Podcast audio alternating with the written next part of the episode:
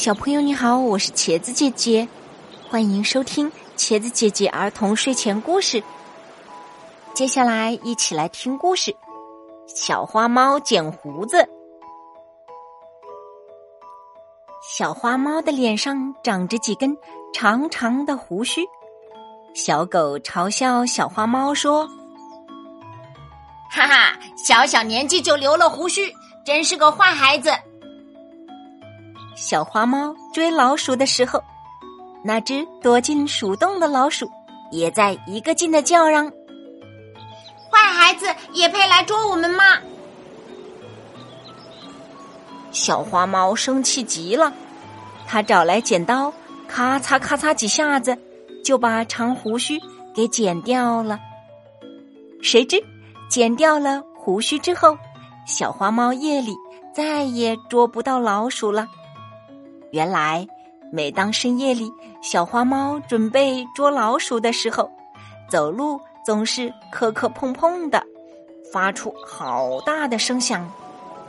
老鼠们一听到响声，便跑得无影无踪了。小花猫很气恼，望着天花板发呆。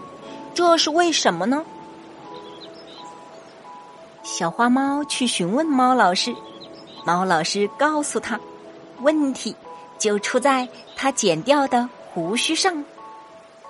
猫在黑夜里走路，一靠眼睛，二靠胡子。猫的身子有多宽，胡须就有多长。猫在夜里捉老鼠时，胡须的作用可大了。在比较狭窄的地方，胡须可以用来探路。以免碰到墙壁而发出声响。要是遇到老鼠洞，猫可以用胡须来探测洞口的大小。胡子若没有碰到洞口的边，猫就可以进洞口去捉老鼠。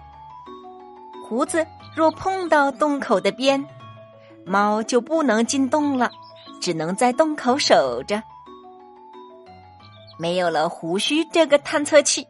小花猫当然会处处碰壁喽。